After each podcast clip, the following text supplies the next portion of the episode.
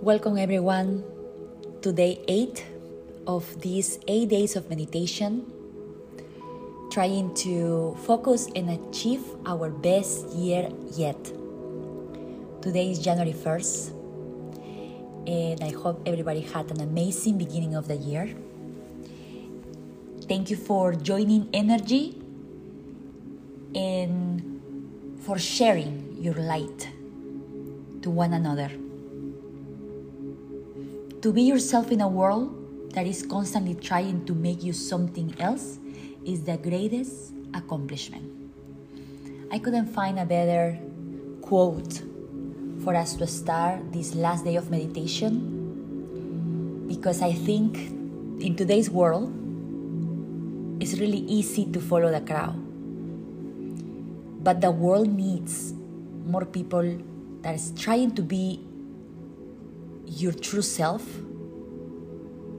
that is trying to do something that actually will make a change for the world, and that will always recognize that we need to be the light that we are willing, that we are hoping to see, that we need to be the change that we're asking for.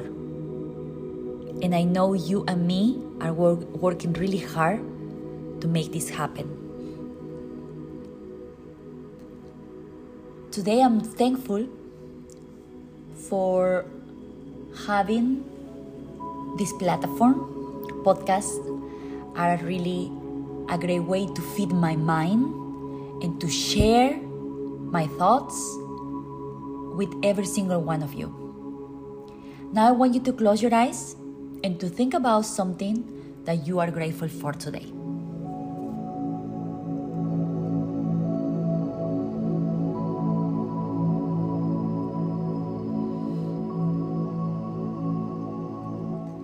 And now we're gonna close this last day of meditation, closing our eyes and practicing that deep breathing that will allow us to connect with our spirit. We'll begin in three, two, one. Inhale through the nose and exhale through the nose.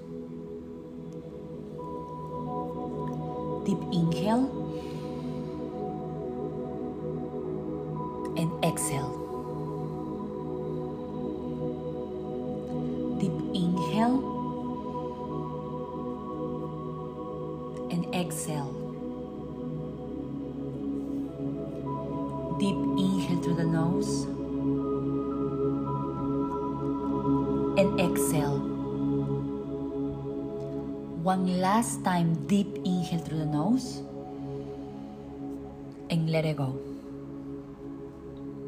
We have complete eight days of meditation, manifesting our best year yet.